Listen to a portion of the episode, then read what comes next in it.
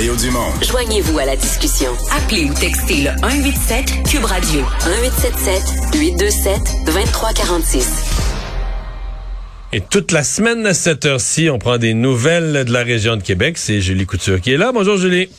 Allô, Mario, comment ça va? Ça va très bien. Alors, c'est un bien, bien, bien triste, euh, ben, triste événement, horrible événement, un triste procès d'une certaine manière, mais qu'il faut suivre à, Québec. Euh, Qu'est-ce qui s'est passé aujourd'hui, là? Écoute, euh, là, ce qu'on surveille à l'heure actuelle au Palais de justice de Québec, on est au jour 2 des observations sur la peine d'un chauffeur qui a fauché la vie à quatre membres d'une même famille. Ça s'est passé en septembre dernier à Beauport sur l'autoroute du frein Montmorency. Le 2 septembre, Éric Légaré, 44 ans, il conduisait avec plus de deux fois la limite permise d'alcool dans le sang. Et euh, écoute, on a vu les images qui ont été présentées euh, lors euh, du procès, les, les, images du ministère des Transports. C'est incroyable la violence de l'impact. Là, carrément embouti le véhicule qui était stationné à un feu rouge et les victimes n'ont eu aucune chance. Donc, on parle de la petite Emma Lemieux, 10 ans, qui est décédée sur le coup. Son frère Jackson Fortin, 14 ans. La mère, Shelly Fletcher Lemieux, 44 ans. Et le grand-papa aussi qui conduisait 68 ans. Ils ont tous perdu la vie là, sur le coup.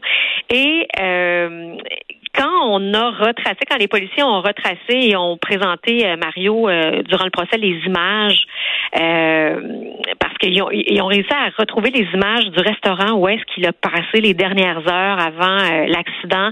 Et là, tu le vois, il a consommé environ sept verres de vin trois shooters. Il y a aussi euh, de la drogue dans son sang là, qui a été euh, décelée. Et tu le vois quand il se lève, par exemple, pour aller à la salle de bain, il titube. Ensuite, il paye, il sort à l'extérieur. Une autre caméra euh, qui est installée là, dans la rue où son véhicule était euh, stationné. Tu le vois tituber, entrer dans son véhicule. Et lorsqu'il part, fonce dans le véhicule en avant, fonce dans le véhicule en arrière en, en, reculant et il part.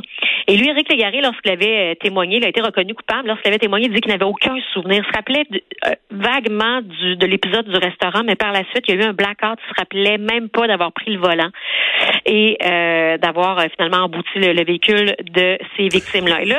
Légaré s'est adressé là, à tout le monde. les gens ont, ont parlé. Là. Exactement. Beaucoup, beaucoup d'émotions. Hier, on a entendu les familles des victimes.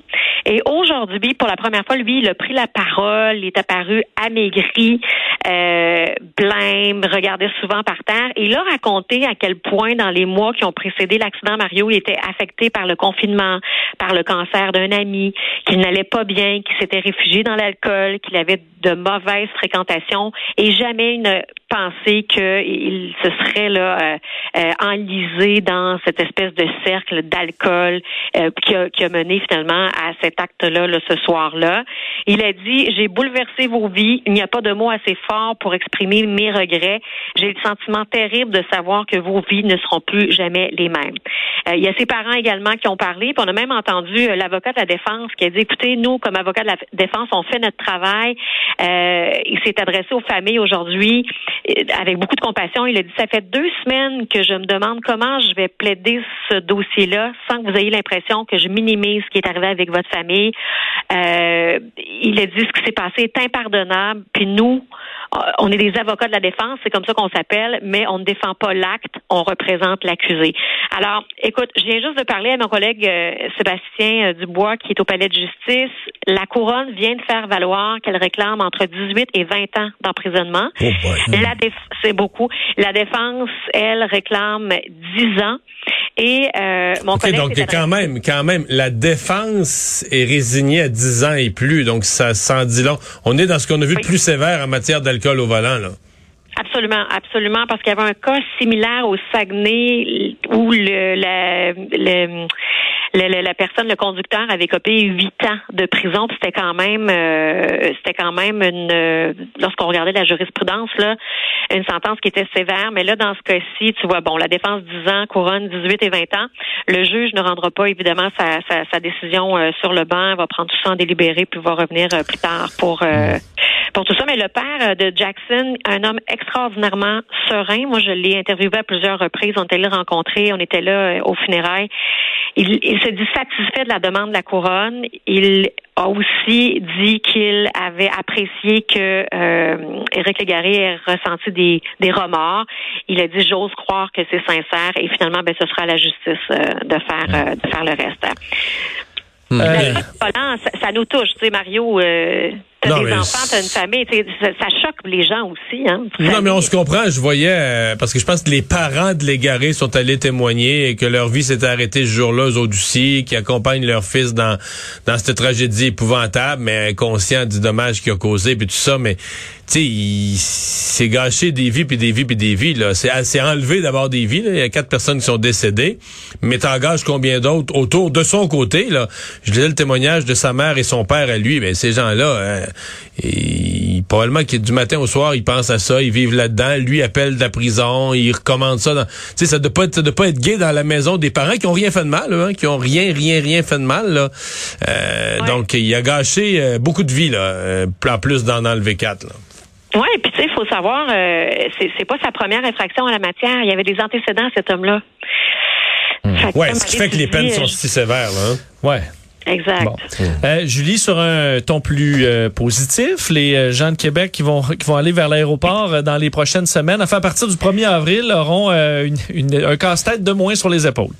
Eh, mais je pense que les gens de partout là, qui ont entendu ça aujourd'hui, là, hein, qu'est-ce qu'on a le goût de faire? D'appeler notre agence de voyage, puis de s'acheter un billet, puis d'aller en voyage. Avez-vous voyagé, vous, euh, durant la pandémie? Est-ce que vous avez, euh, je sais pas, le Vincent aussi? Moi, j'ai dû tout annuler à quelques, à quelques reprises. Je me book un voyage à chaque vague.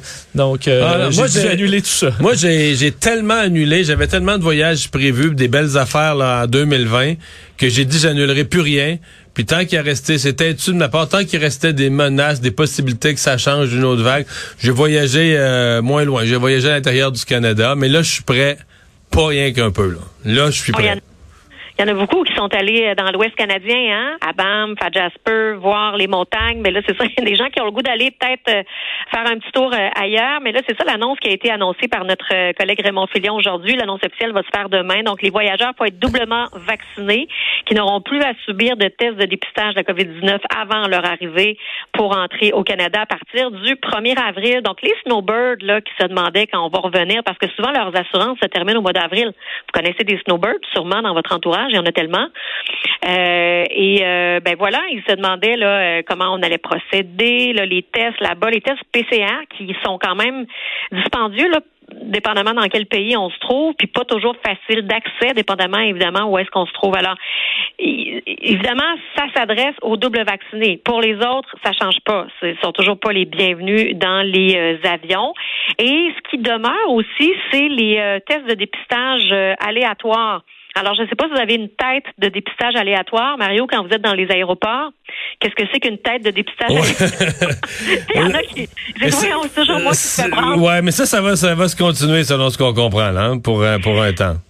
Oui, c'est ça. Puis les gens se demandent toujours comment cette sélection-là se fait. Là. Fait que là, faut pas avoir l'air louche. Euh, est-ce qu'il faut regarder par terre Est-ce qu'il faut regarder la personne dans les yeux? Mais on dit que c'est effectué à partir d'un algorithme qui détermine le niveau de risque du voyageur en fonction des informations qui sont entrées dans ArriveCan.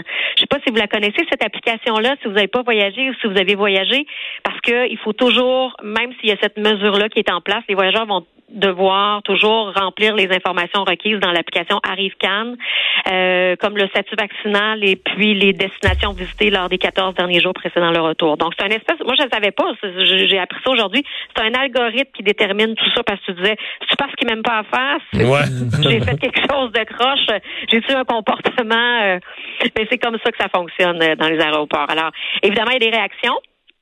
Euh, je sais pas si vous, euh, vous allez avoir le goût de voyager. Peut-être toi, Mario, tu vas te dire là, euh, je sais pas si tu as des vacances qui s'en viennent, mais. Euh... Ouais, ouais, ouais, non, j'ai ça dans la tête. Là. J'ai, j'ai même été sur les sites internet de voyage aujourd'hui même.